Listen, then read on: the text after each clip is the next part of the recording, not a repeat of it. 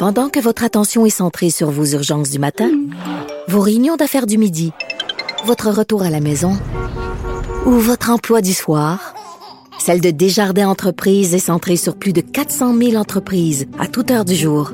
Grâce à notre connaissance des secteurs d'activité et à notre accompagnement spécialisé, nous aidons les entrepreneurs à relever chaque défi pour qu'ils puissent rester centrés sur ce qui compte, le développement de leur entreprise.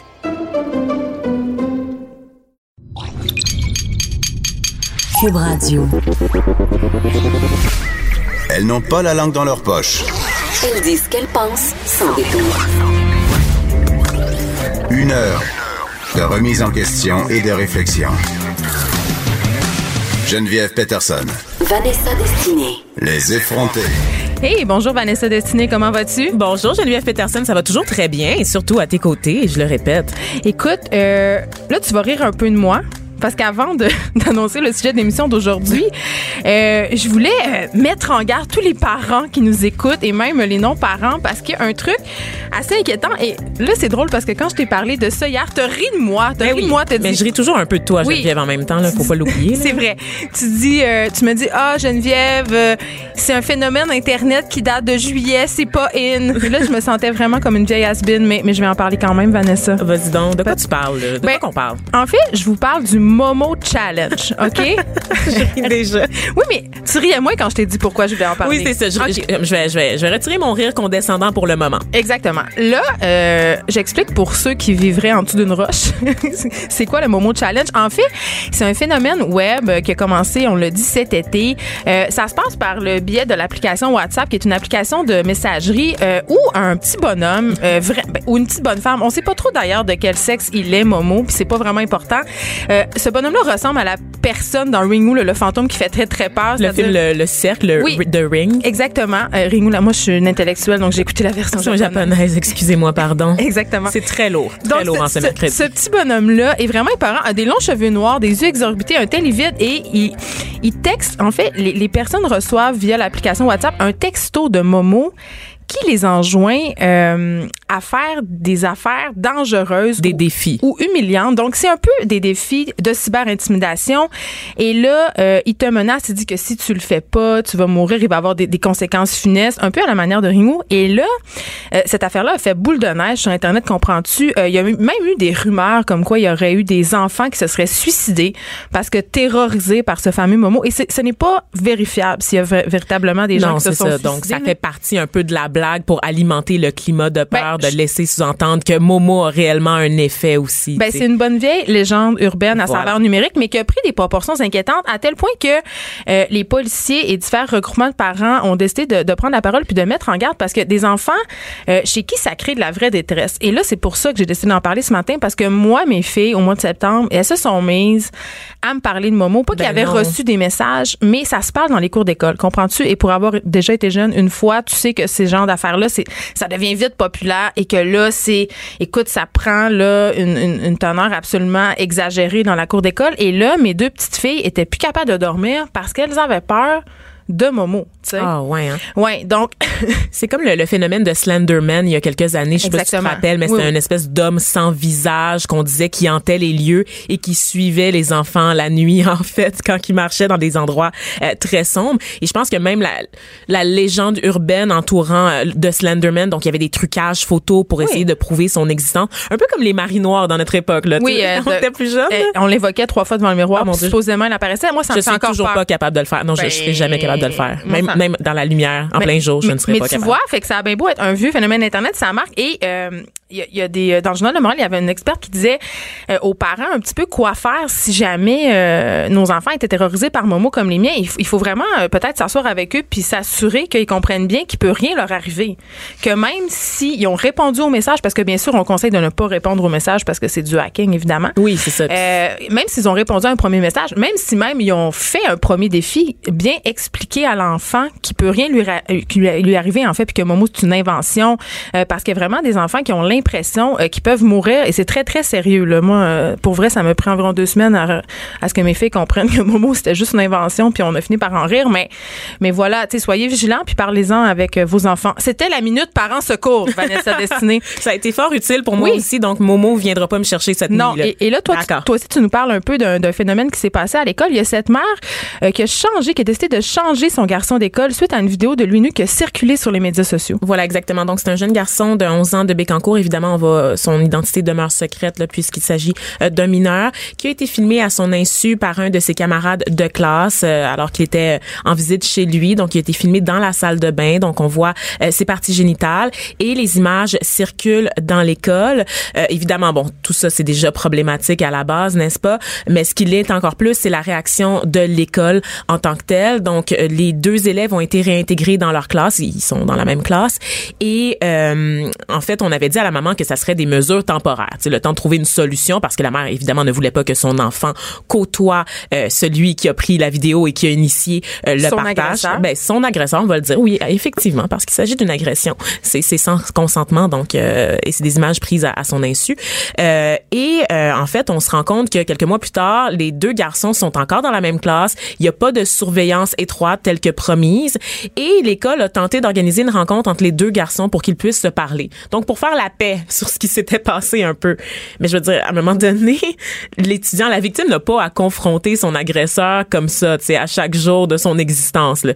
Et euh, ça m'a rappelé un peu cette histoire euh, Ben, à Québec, en fait, qui, euh, dans, voilà, des pères maristes, là, de l'école des pères maristes, où il y avait trois jeunes filles euh, qui avaient vu comme ça des photos euh, d'elles, qu'elles avaient envoyées, des photos d'elles nues qu'ils avaient envoyées à des, à des garçons, qui avaient été reprises et diffusées dans l'école.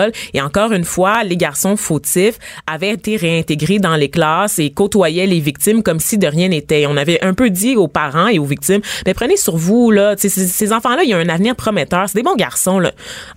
C'est une erreur de jeunesse. C'est une erreur de jeunesse. Boys will be boys. Mais- C'est ce qu'on entend tout le temps. Dans le cas ici, ce qui est particulier, c'est- que c'est deux garçons. Donc, c'est quelque chose qu'on voit un peu moins Oui, souvent, n'est-ce pas? c'est ça qui était un peu particulier dans cette histoire-là, c'est qu'habituellement, parce que c'est, est-ce que ça peut être qualifié, c'est pas vraiment du revenge porn, C'est parce, pas, non, parce qu'il n'y a pas vraiment eu de, de relation entre les personnes et ça n'a pas été un échange. non, c'est tout simplement des photos explicites. Et à cet âge-là, malheureusement, c'est de la pornographie juvénile. Ça rentre dans la définition selon les lois canadiennes. Et on sait les que- enfants qui partagent des photos d'autres enfants, ça rentre là, dans une activité criminelle. Et on sait que même si ces photos-là ont été supprimées d'Internet, ben malheureusement, euh, il y a peut-être des gens qui les ont enregistrées dans leurs ordinateurs et c'est excessivement difficile de faire disparaître euh, des photos des vidéos euh, de soi qui circulent sans notre consentement, même si on engage des firmes qui sont spécialisées à cet effet. On sait qu'il peut tout le temps rester des traces dans les ordinateurs privés des gens et même sur des sites pornographiques obscurs. C'est ça qui est un peu paniquant.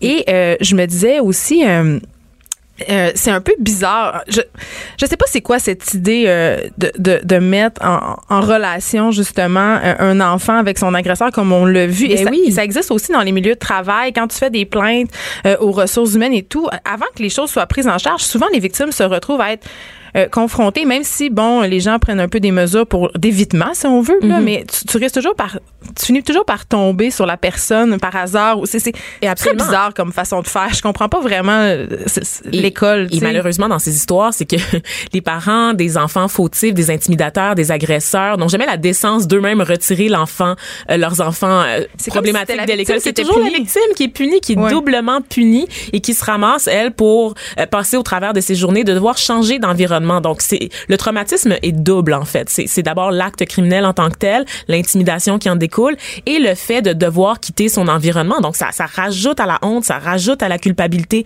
ressentie par la victime. Et la mère, dans le cas euh, de ce garçon de Bécancourt, euh, a que son fils souffre d'un syndrome post-traumatique. Il est sans émotion, on n'arrive même pas à exprimer.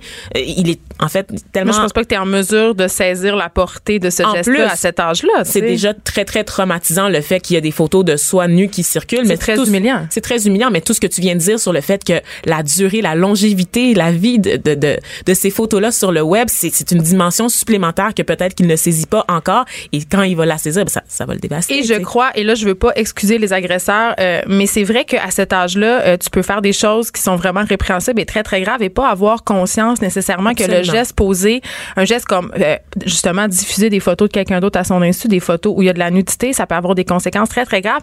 D'où, selon moi, l'importance de l'éducation numérique dans les écoles. Il y a plus d'éducation sexuelle, mais il devrait aussi avoir une éducation numérique à l'école et à la maison parce que je crois pas que la, le- la personne qui a pris cette photo-là a peut-être, en tout cas, j'ose, j'ose croire qu'elle n'avait pas l'intention de faire autant de mal ou qu'elle pouvait pas, à ce stade-ci, s'imaginer toutes les conséquences que ça pouvait avoir sur la vie de ce jeune garçon-là. tu sais. Absolument, absolument. Je suis bien d'accord avec toi. Je pense que la prévention, c'est c'est la clé Ben ici. oui. L'éducation, des tournées dans les écoles, des services de police. On sait que ça s'est fait quand même au cours des dernières années. Il y a la GRC aussi qui a fait de, beaucoup de campagnes au niveau national, donc des publicités vraiment destinées aux jeunes pour les prévenir des dangers et de, Et des conséquences. des conséquences de partager des images, des photos euh, de jeunes de leur âge nus. Donc c'est ça. Donc le, tout ce qui est en lien avec la pornographie juvénile, c'est pas juste des adultes qui prennent des photos des enfants. Et encore une fois, comme Momo, c'est important d'avoir des discussions avec ses enfants. Et là, c'est très, très drôle parce que ma mère qui me texte en temps réel et elle me dit, voyons, Geneviève, c'est tellement drôle. C'est, Momo, c'est juste le nouveau bonhomme 7 heures, tu paniques pour rien. C'est ta mère qui vient de te texter ma mère me texte.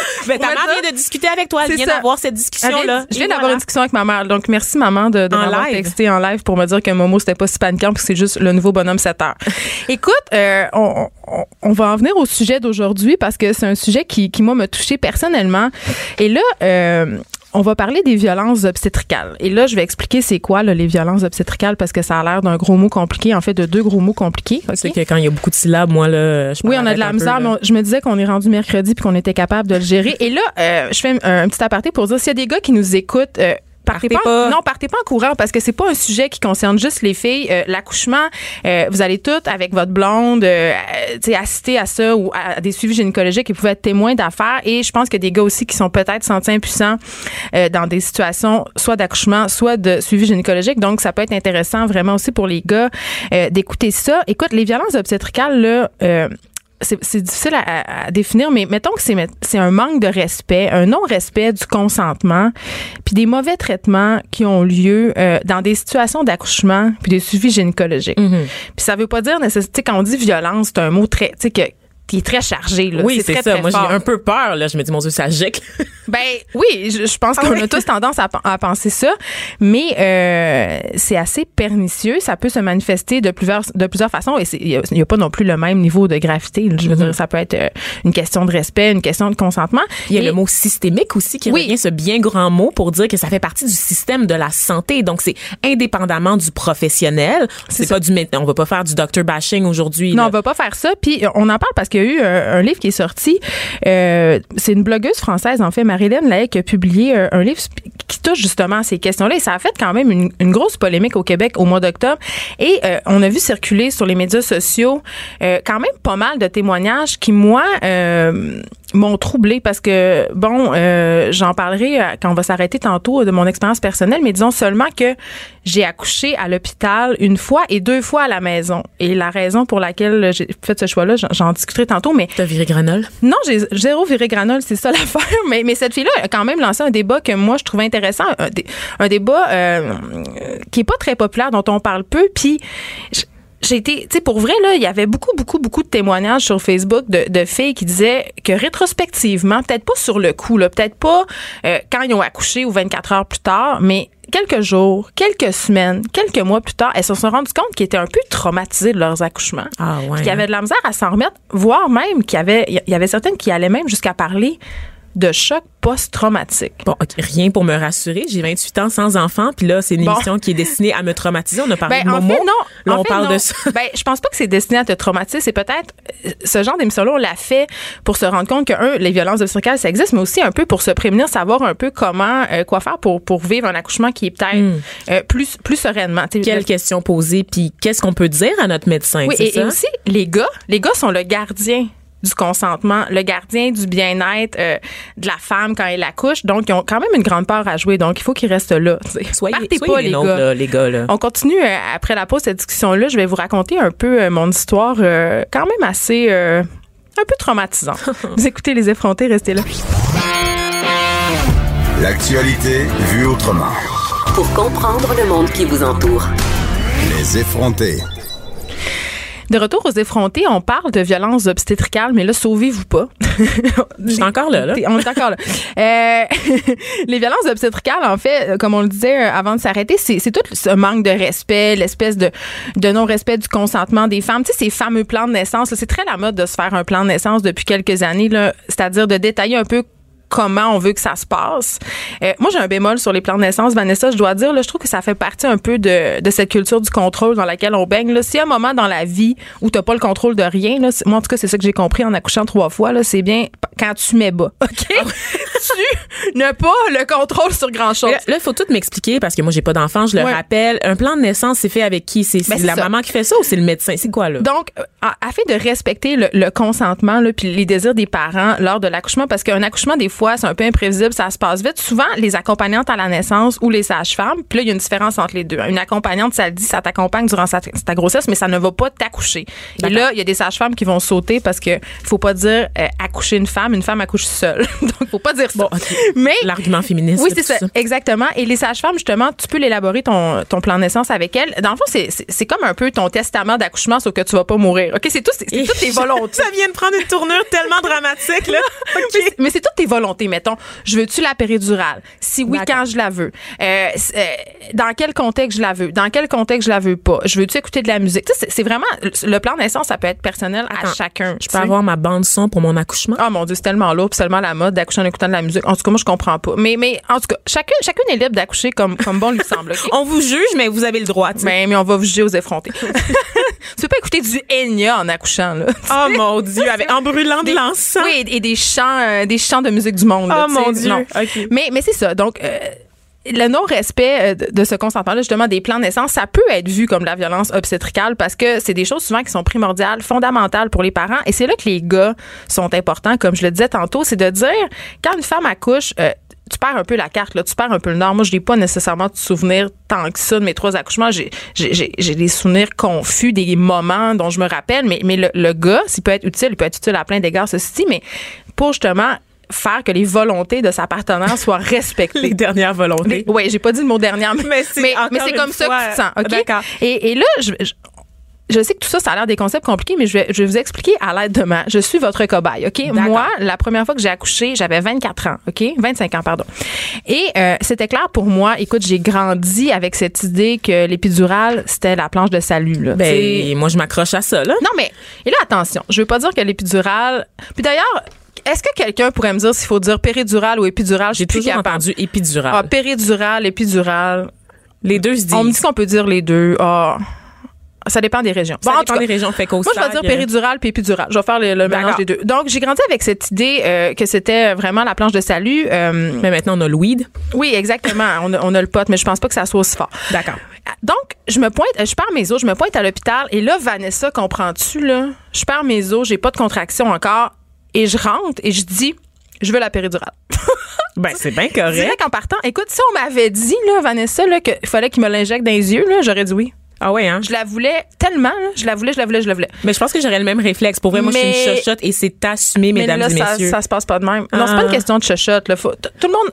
Moi, là, je veux dire que s'il y a des personnes qui nous écoutent et qui se sentent mal de vouloir prendre la péridurale parce que tout un espèce de mode en ce moment puis de, de courant antipéridurale, là, ne vous sentez pas mal, OK? Vous avez le droit, puis vous avez le droit de pas allaiter aussi. Puis cette fois-ci, on vous jugera pas. Non, c'est ça. Pas de vous avez le droit de prendre la péridurale, vous avez le droit de pas allaiter. OK? Ça, c'est le dossier est réglé. Écrivez-moi pas pour dire qu'on fait la promotion de l'allaitement de non. You do you, c'est ce qu'on dit. Vous faites ce qui, ce qui vous tente. Exactement. Donc, je me pointe à l'hôpital.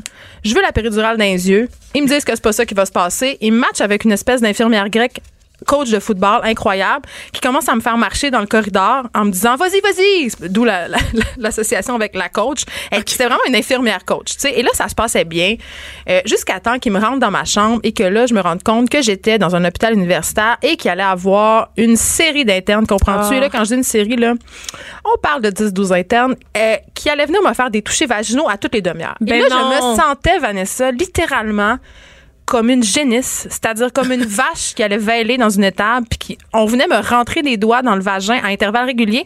Et je sais pas là pour vous là, mais moi mettons les personnes qui rentrent dans les doigts dans mon vagin. En tout cas, je trouve que ça, ça demande un certain degré d'intimité. Ah oui, tu sais ça. Là, c'était vraiment voix comme je te pousse. C'était vraiment, il rentrait euh, Kevin, euh, Karine, euh, Jessica. Il était comme en bande de six. Et là, le médecin qui était là pour les former leur expliquait comment me tâter le col, comprends-tu? Mais Et là, on t'a jamais demandé avant? Ben, en fait, c'est pas ça. Ils, font, ils font, hey, on va venir, euh, c'est un, un hôpital universitaire ici. Vous comprenez que les, ça vous dérange pas, madame? Ça vous dérange pas, ma petite madame? Là, t'es dans, là, là, toi, tu en accoucher pour la douleur, première fois de ta vie. Non, je suis même pas encore en douleur. Ah, t'es pas encore en mais douleur. je suis très stressée, là. Ben Mon oui. corps sé- sécrète de l'adrénaline parce que on s'entend-tu qu'il y a un melon d'eau qui va me passer entre les deux jambes tantôt, puis je le sais. Hein? Je le sais, Vanessa. Ça fait que là, je suis là, il me demande ça, puis moi, je vais être une bonne petite fille, OK? J'ai été bien élevée par mes parents. Fait que le Ben, bon, fait que le bon ouais, docteur. c'est relatif, là. Oui, mais à ce niveau-là, Oui, le bon docteur, c'est me dit que ça fait avancer la science. T'étais dilaté à combien de centimètres à ce moment-là? Et Est-ce qu'on va parler de la dilatation de ton col utérin? À ce point-là, là, j'étais même pas à deux. J'étais- déjà en panique. Je voulais déjà l'épidural. Je voulais déjà le bain, je voulais déjà le ballon, je voulais déjà me pendre en bas de la remise. Je voulais tout, OK? Et là, il me rentrait des doigts, puis je voulais rien savoir. C'était épouvantable. Les doigts de Kevin, on voulait rien On voulait savoir, rien sachez-le. savoir. OK, fait que ça, ça commence un peu mal. Et là, on rit, on rit parce que je veux pas dramatiser l'affaire, mais pour vrai, là, c'était pas le fun. Je me sentais vraiment mal. Puis je me sentais violée dans mon intimité. Pas violée pour vrai, mais je sentais qu'on on, on était dans mon intimité, dans Pour celle une de mon première chum. grossesse, c'est très intense. C'est vraiment pas le fun. Et après, là, j'ai j'ai commencé à avoir des contractions et à avoir très mal. Et là, je voulais la péridurale. Là, j'étais dilatée à 5. Puis là, ils m'ont dit, tu peux pas, faut que t'attendes. Là, je souffrais le martyr et je voulais la péridurale. Et là, on est venu me dire, écoute bien, Vanessa, que là, tu sais, l'anesthésiste, euh, il allait être là 15 minutes. Fait que si je la voulais, c'était le fait qu'il fallait que je me plie au bon vouloir. Fallait que tu monsieur. dépêches. Même si c'était pas Oui. le moment idéal pour me la donner. OK? Hmm. Ils m'ont dit, écoute, écoutez, madame, ma petite madame, euh, l'anesthésiste, c'est là 15 minutes. Il, il va vous faire la grâce de vous soulager de vos douleurs. Euh, mais ça se peut que ça ralentisse votre travail. Mais en même temps, c'est une bonne chose, ma petite madame, parce qu'en ce moment, il y a beaucoup de monde qui accouche, comprenez-vous? Donc, on, a un petit, on manque de bras. Fait que là, c'est les contraintes du réseau de la santé qui influencent ton expérience en tant que femme. Oui, et là, je vais pas bâcher les infirmières, là. C'est pas ça du tout. Eux autres, là, elles font ce qu'elles peuvent, comprends-tu? Mettons qu'il y a Absolument. 18 femmes qui accouchent puis qu'il y a 15 lits, tu comprends-tu qu'ils sont dans la merde? Ils sont dans la merde. Fait qu'elles doivent essayer de ralentir le travail de certaines femmes pour arriver à accoucher tout le monde. C'est la solution pas de leur faute, là. pratico-pratique pour le réseau. Elles suivent le protocole, mais ce, ce que je veux que les gens comprennent, c'est que dans les violences obstétricales, il y a beaucoup ça.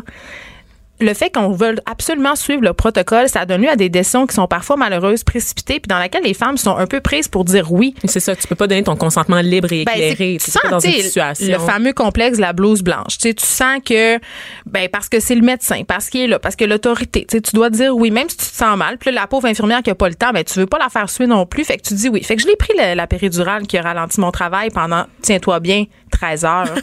OK? tu comprends-tu? Là, ils m'ont donné ça. c'est tellement Et là, pas drôle, là. L'aiguille, elle est longue comme mon bras. Ben oui, mon bras est quand même assez long, je tiens à le dire.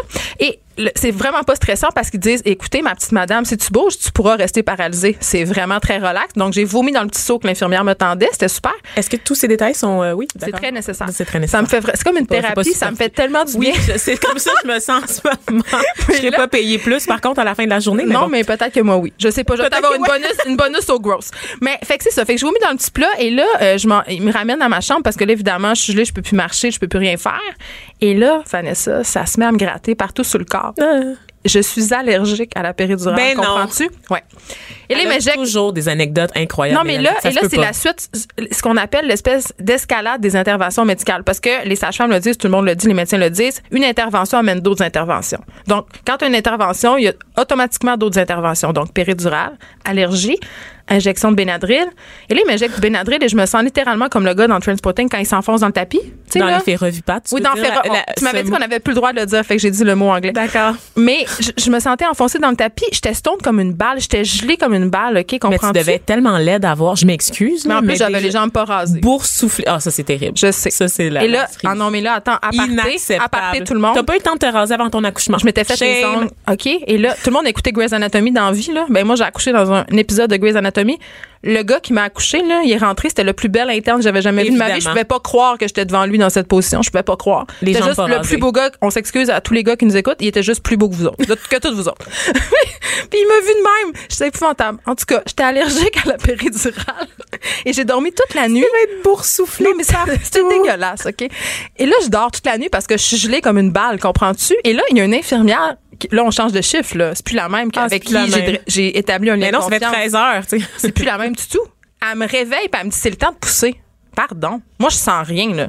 Et là, je commence à pousser, mais ils m'ont donné une trop forte dose de péridurale, donc je suis pas capable. Ça dure trois heures. Et là, ils me disent, ben là, vous poussez pas comme il faut. Là, je me sentais vraiment, littéralement, là, pardonnez mon langage, comme une grosse merde. Je me sentais inadéquate, je me sentais, euh, j'accouchais pas bien. Et ils ont- le médecin, à un moment donné, il m'a dit, là, madame, fait trois heures que vous poussez, votre bébé est en détresse. Ben voyons. C'est les forceps ou la ventouse Oh, ou vous poussez Dieu. comme du monde. Fait que là, vous poussez comme du monde. hein, je vais m'en rappeler toute ma vie. C'est que c'était de ma faute si mon bébé sortait pas. C'était pas de la faute de la dose d- complètement Et de indécente de allergique péridurale. par la suite. Et oui, c'est ça. Donc, j'ai pas poussé. prévisible. Alice est née. Salut Alice. Elle a maintenant 12 ans. On la salue. Et, euh, ben, c'est ça. Après, euh, elle est née. Elle était gelée comme une balle parce que. Le bébé aussi? Ben oui, parce qu'elle avait, elle avait passe, reçu. là, là? fait que là, donc, donc, donc, donc, et là, je finis mon, mon roman, là, mais donc, elle était ralentie par la péridurale, par le Benadryl. Donc, elle n'était pas capable de prendre mon sein. Donc, j'étais une mère inadéquate, pas capable d'allaiter. Et là, tout le discours Parce que tout culpabilisant. ça se transmet au bébé aussi, évidemment. J- J'avais même pas pensé à ça, Ouais. tu me l'apprends. et là, ah, c'est ça, c'est. C'est du. Enya? Ben là, c'est- c'est c'est ça. Il y a des gens qui écoutent en- qui accouchent en écoutant ça. Mais moi, c'est ma sonnerie de cellulaire, je veux juste le dire. Je trouve ça hilarant. Je trouve ça hilarant. Une raison de plus pour Donc, euh, j'ai essayé d'a- d'allaiter en écoutant du Enya, puis ça n'a pas vraiment bien fonctionné. Et là, j'étais exsangue, j'étais fatiguée, c'était 36 heures, j'avais pas dormi. Puis en plus, j'écoutais du Enya. Je pense que c'est surtout le Enya, là. Et- oui. c'est ça. Et là, il y a une infirmière qui est venue me dire, euh, genre, euh, on va vous apprendre comment laver votre bébé. Puis euh, j'ai dit, ben non, je suis fatiguée. Puis elle a marqué dans mon dossier, mère inadéquate. Ben voyons donc. Je te jure, on, Tu l'as vu? ouais, euh, on est venu me le dire après, ils m'ont envoyé le psychiatre, ils ont tout fait. On, on s'arrête là. Ah, parce que t'étais folle, t'étais hystérique, t'étais Exactement. folle, on évidemment. on s'arrête là. On revient après la pause avec euh, notre collègue Daphné, qui elle aussi a vécu euh, une expérience d'accouchement pas très le fun.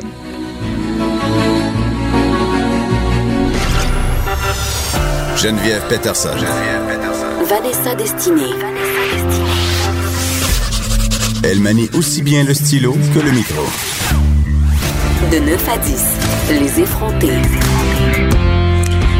On parle des violences obstétricales, c'est-à-dire des gestes qui sont posés euh, pendant euh, les suivis gynécologiques ou les situations d'accouchement, du non-respect justement du consentement, du manque de respect parfois euh, du personnel. Ou des interventions médicales superflues qui sont Exactement. pas nécessairement nécessaires là, pour garantir une bonne expérience. Et là, on, on riait avec ma, ma situation. Je racontais un peu mon accouchement puis la raison pour laquelle j'avais décidé d'accoucher avec une sage-femme et à la maison par la suite, parce que moi, c'est vraiment ça qui me réconcilie en fait euh, avec mes accouchements. Puis on a euh, Daphné Hacker avec nous. Allô, Daphné? Allô? Toi, euh, t'es la maman d'une petite fille d'un an et demi. Oui. Et euh, t'as accouché à l'hôpital, je pense à l'hôpital Saint-Luc comme moi. Non, non, non, non, non, non, non. Au fait, moi, euh, à la base, j'étais en suivi sage-femme, donc, Ah. euh, puis, je, tu sais, bon, t'en as parlé un peu, mais euh, est-ce qu'on peut juste mettre ça clair sur table que les sages-femmes, c'est pas des sorcières qui brûlent la sauge là en riant? Ah, ils vident pas des seaux d'eau chaude. Non, c'est ça, Non. dans le noir. euh, En fait, ils font quatre ans d'obstétrique à- Quatre dans ans, une université à une formation. Oui. Et euh, moi, pour avoir parlé à, à- à des médecins là, qui ont fait des accouchements en- dans des situations d'urgence, souvent ils ont des formations qui, qui ont- sont plus courtes, puis ils sont pas formés là-dedans. Oui. En fait, les, les sages-femmes ont plus d'obstétrie euh, à la fin de leur formation que les médecins généralistes. Ça, c'est ça, c'est clair. là. Il n'y a pas de doute là-dessus. Et ils ont plus de stages. Évidemment, leurs stages sont... con- ah, Les médecins ils ont des stages dans différents domaines Mm. et les sages-femmes ont des, ont des stages seulement en obstétrie.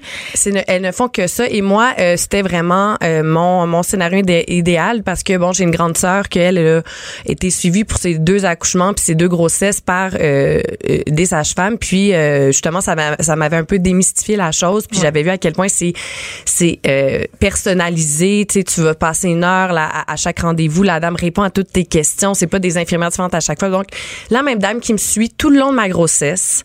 On arrive au moment de l'accouchement qui, bon, un premier accouchement difficile. là. ça fait comme trois jours que j'ai des contractions. Puis, tu sais, il faut que tu aies des contractions cinq minutes pour que vraiment euh, il commence à, à À donner prendre de l'attention.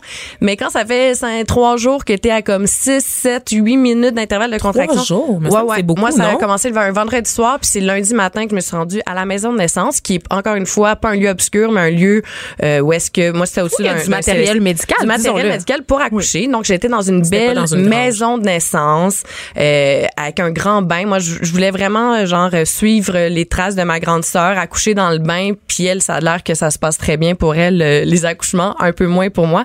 Et au bout de, de quelques heures, euh, là, ils ont pris, euh, ben, parce qu'évidemment, ils suivent le battement de cœur du bébé. Et là, le bébé, on a vu que son cœur, euh, même moi, tu t'as pas besoin d'être un expert, là, d'habitude, ça fait des tout, tout, tout, tout, tout, là, c'était tout, tout.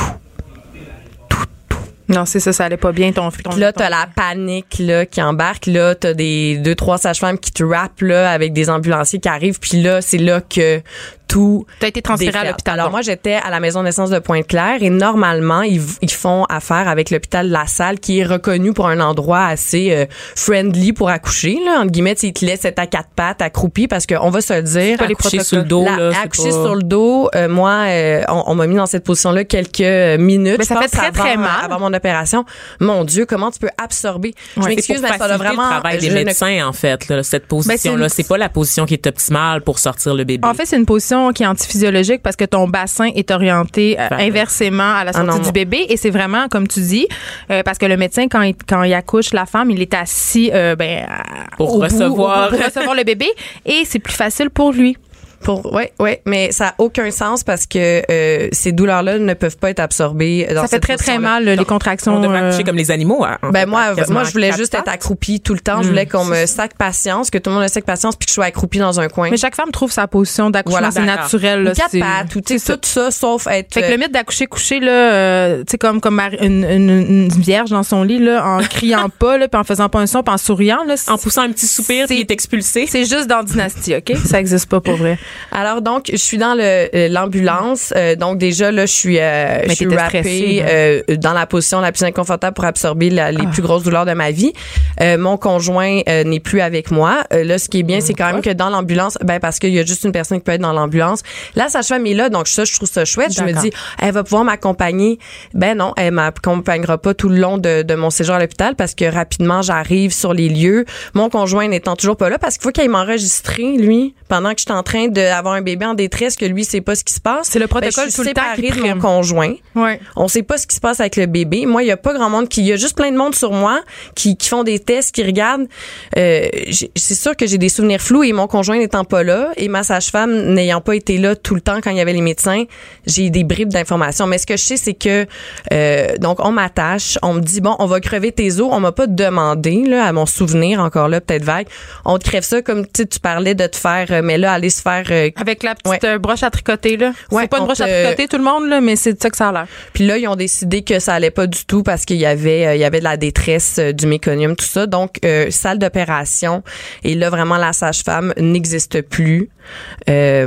Et là, tout est flou. Euh, on m'a, euh, je sais pas, euh, c'est ça qui arrive. Je vais vous raconter là après, c'est que on m'a donné aucune information. Je, ça a pris des jours avant de savoir qui m'avait opéré. ben Euh, voyons. je ne sais pas, j'ai une épidurale ou un- une, une espèce d'anesthésie générale parce que il- tout mon corps était immobilisé. J'ai pas quand ils ont sorti mon bébé, j'étais tellement droguée que j'ai pas été capable d'ouvrir mes yeux. Je me rappelle qu'ils l'ont posé sur moi, mais j'ai pas été capable d'ouvrir les yeux pour la regarder. Puis après ça, ils m'ont séparé d'elle. Ils m'ont mis dans une salle, puis ils me parlaient juste en anglais, puis ils me disaient euh, You don't feel your feet, you don't see your baby. Fait qu'il fallait que j'attende de dégeler pour voir mon bébé. Mais c'est ça, moi aussi Je j'étais vraiment savais pas elle était dans quel état. Ben c'est ça. Et donc, ben c'est un peu ce discours qu'on se fait voler ce moment-là, qu'on se fait voler notre accouchement, tu sais. Et là, évidemment, c'est c'est très émotif pour toi, Daphné. Donc, je vais Ouais. me rapprocher tranquillement de toi, délaisser mon micro, le passer à Geneviève. Non, mais c'est ça, j'avais prévenu Geneviève là, que ça allait me rendre émotive. Ben, Et je pense je qu'on sais que c'est comprend pas le pire des accouchements, puis Ouais. il suffit qu'on parle à n'importe qui. Tout le monde a vécu de la violence, une certaine forme. Pas tout le monde, là, mais beaucoup de gens ont vécu des moments difficiles. Juste, je parlais avec un collègue là, juste avant d'entrer, puis eux, eux, ils voulaient pas les pincettes pour le bébé, ils voulaient attendre, ils voulaient laisser le temps au bébé de sortir. Puis la madame a dit, voulez-vous que votre bébé meure? Ils Ouais. sont rough. Puis moi, ma sage-femme, elle m'a dit, honnêtement, on, on ne sait pas c'était quoi la cause de la détresse. Il y a aucun médecin. Parce que c'est ça, le après est quasiment pire que l'événement comme tel de mon accouchement parce que Là, je reviens à la salle. Là, après ça, bon, en plus, euh, détail, j'ai pas été capable d'allaiter pendant une semaine. Ça, c'est quand même, quand t'as un bébé, moi, ma fille, elle, elle- elle manquait de tonus, là, au début, elle était vraiment léthargique. Fait que, euh, est-ce qu'elle a manqué d'air à la naissance? Certainement. Est-ce qu'elle avait le cordon autour de la gorge? Est-ce qu'elle était mal positionnée? Il y a personne qui me l'a dit. Ils ont jamais trouvé mes Tu le documents. sais pas encore à ce jour? Non.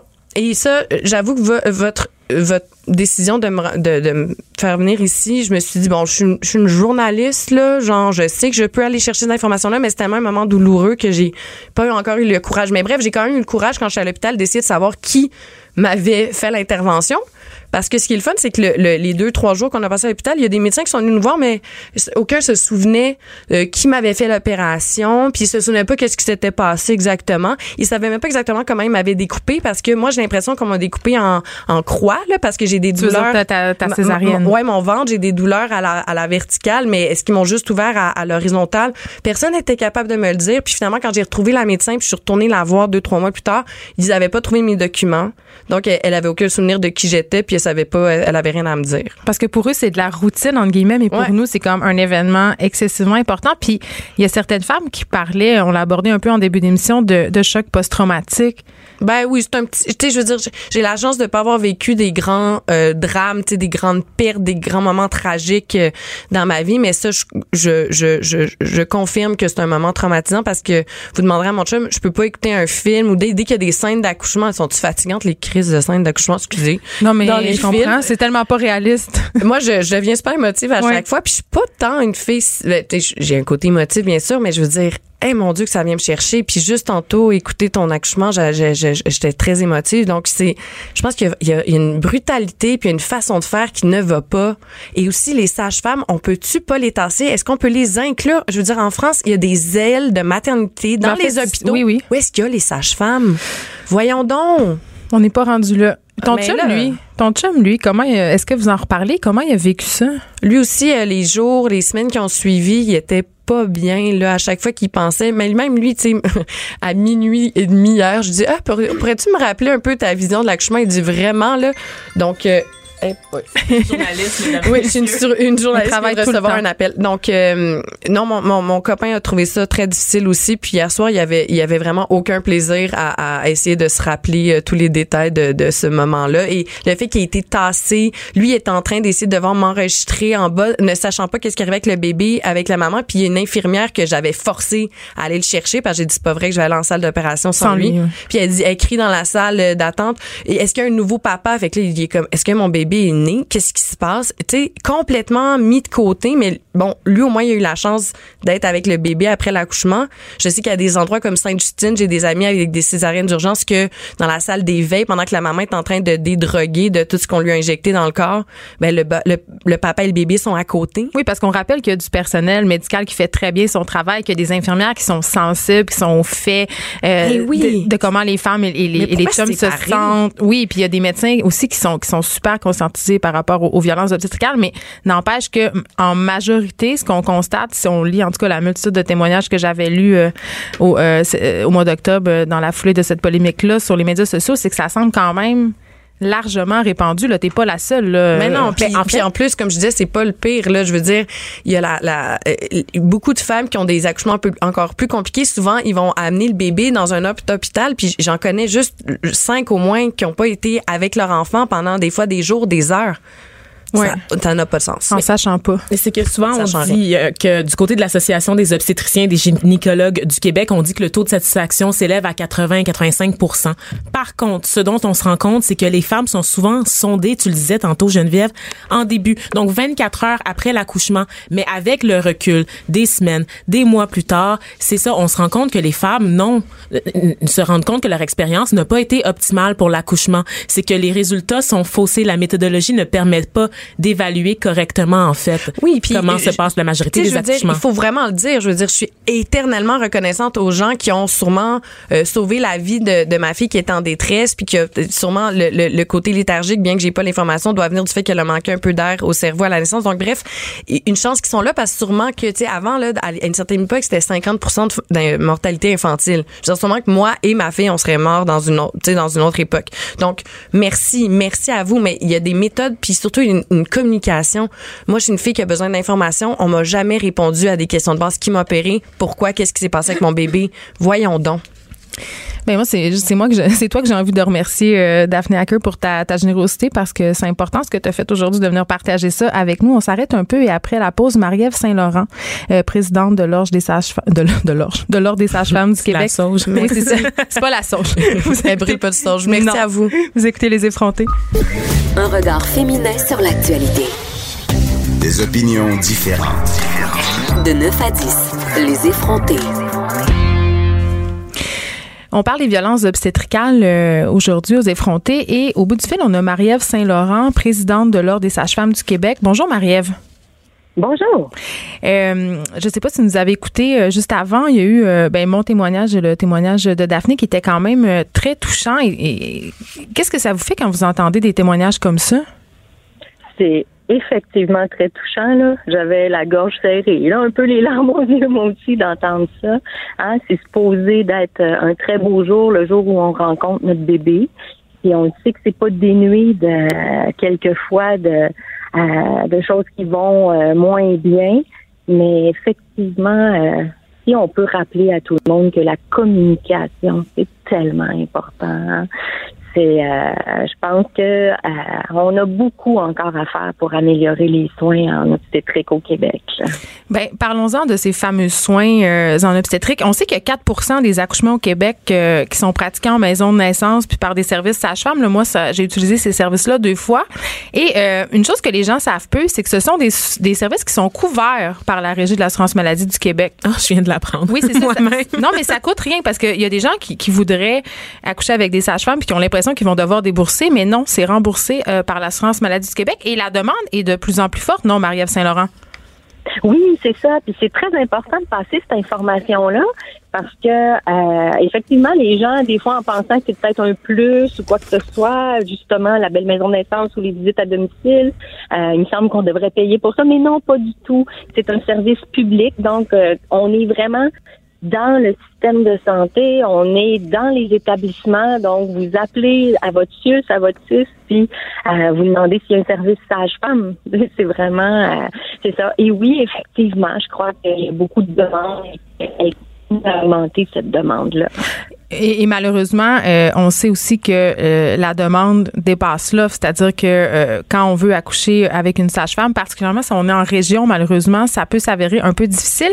Et je sais pas si vous avez des chiffres, si vous les avez pas, c'est pas grave, mais Combien, je sais que ça fait sauver de l'argent à l'État si le, service sage-femme était plus accessible parce que je crois que c'est moins onéreux d'accoucher avec une sage-femme que, d'accoucher avec un médecin, non?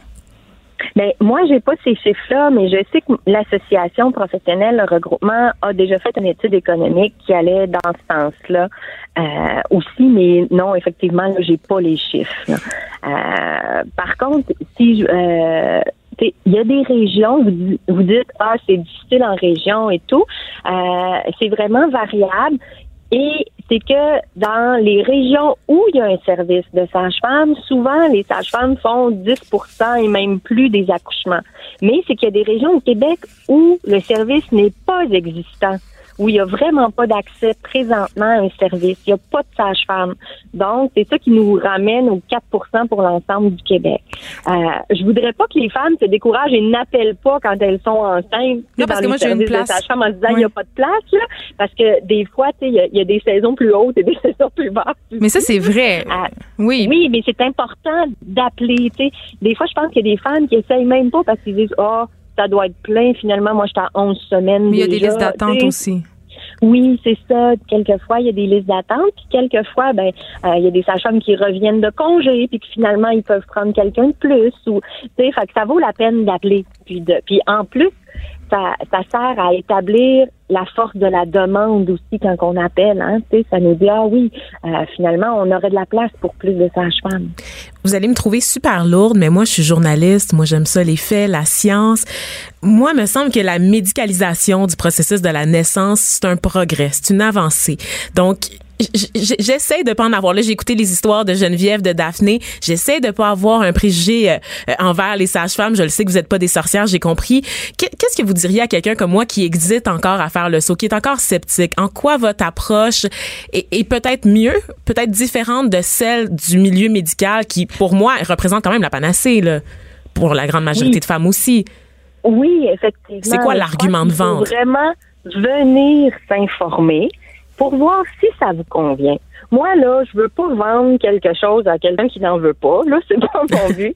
Mais euh, mais c'est l'idée de la sécurité, oui. oui, c'est ça, mais il faut pas penser que c'est pas sécuritaire. Hein. Comme on disait, c'est un service public. Si c'était pas sécuritaire, on serait pas légalisé puis on n'existerait pas. On est, nos pratiques sont regardées à la loupe.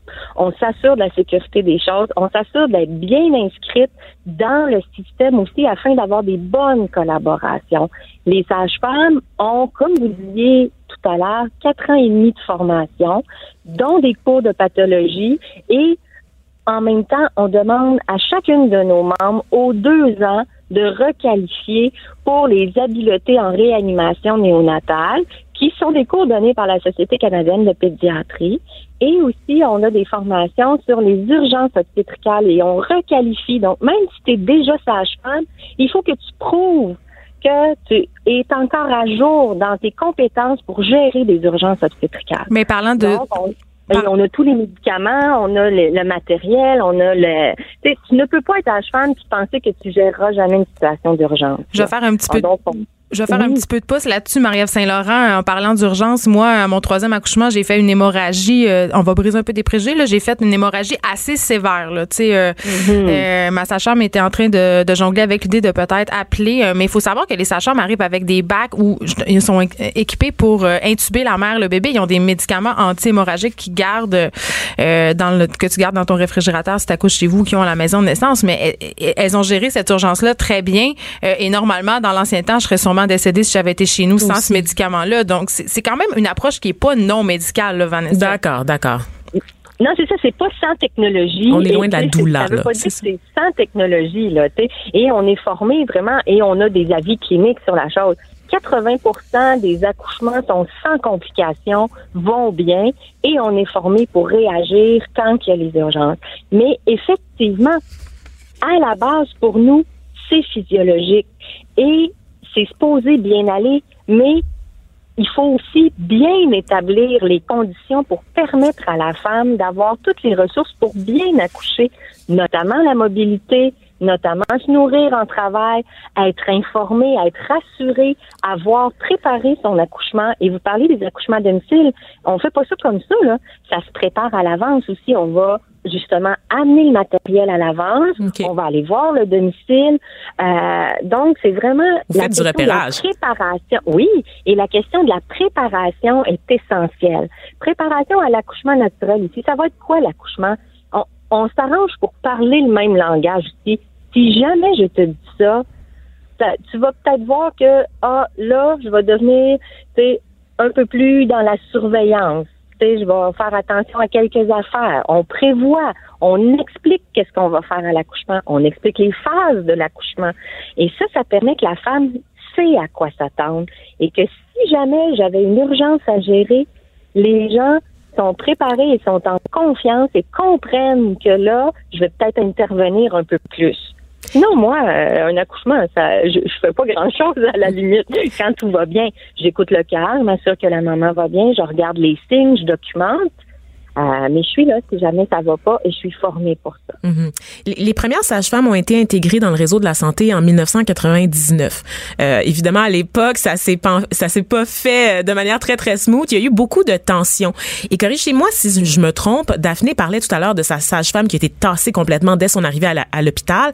Ces tensions-là entre le corps médical et les sages-femmes, est-ce que ça existe encore aujourd'hui? Et si oui, pourquoi? Oui, il y a des endroits que ça existe. En fait, je dirais, en 94, il y a eu les premières maisons de naissance euh, en projet pilote. Et en 99, c'était vraiment la légalisation totale de la profession. Et ça fait 20 ans d'ailleurs, bientôt. Et euh, oui, il y a quelques tensions, mais je vous dirais, ça va bien. Et souvent, c'est plus le cas d'individus, ou de situations euh, moins faciles. Quelquefois aussi des méconnaissances dans les endroits où les services commencent à s'implanter. C'est sûr que euh, on dérange un peu, puis c'est faut, mais en général, là, les gens font preuve d'une belle ouverture. Puis on veut toute la même chose là. On veut que ça se passe bien, puis on veut la sécurité de la maman puis du bébé, puis on arrive à se centrer là-dessus. Là-dessus. Euh, c'est sûr que l'organisation du travail, puis là, je veux, je veux pas euh, je veux pas excuser rien là, mais il y a du travail à faire sur comment le travail est organisé, je pense, euh, dans le système de santé pour que les soignants euh, puissent donner le meilleur d'eux-mêmes aussi. Écoutez, Marie-Ève Saint-Laurent, malheureusement, c'est tout le temps qu'on avait. C'était fort intéressant. Autrement dit, on est loin des filles de Caleb et on est comme content de l'apprendre aujourd'hui.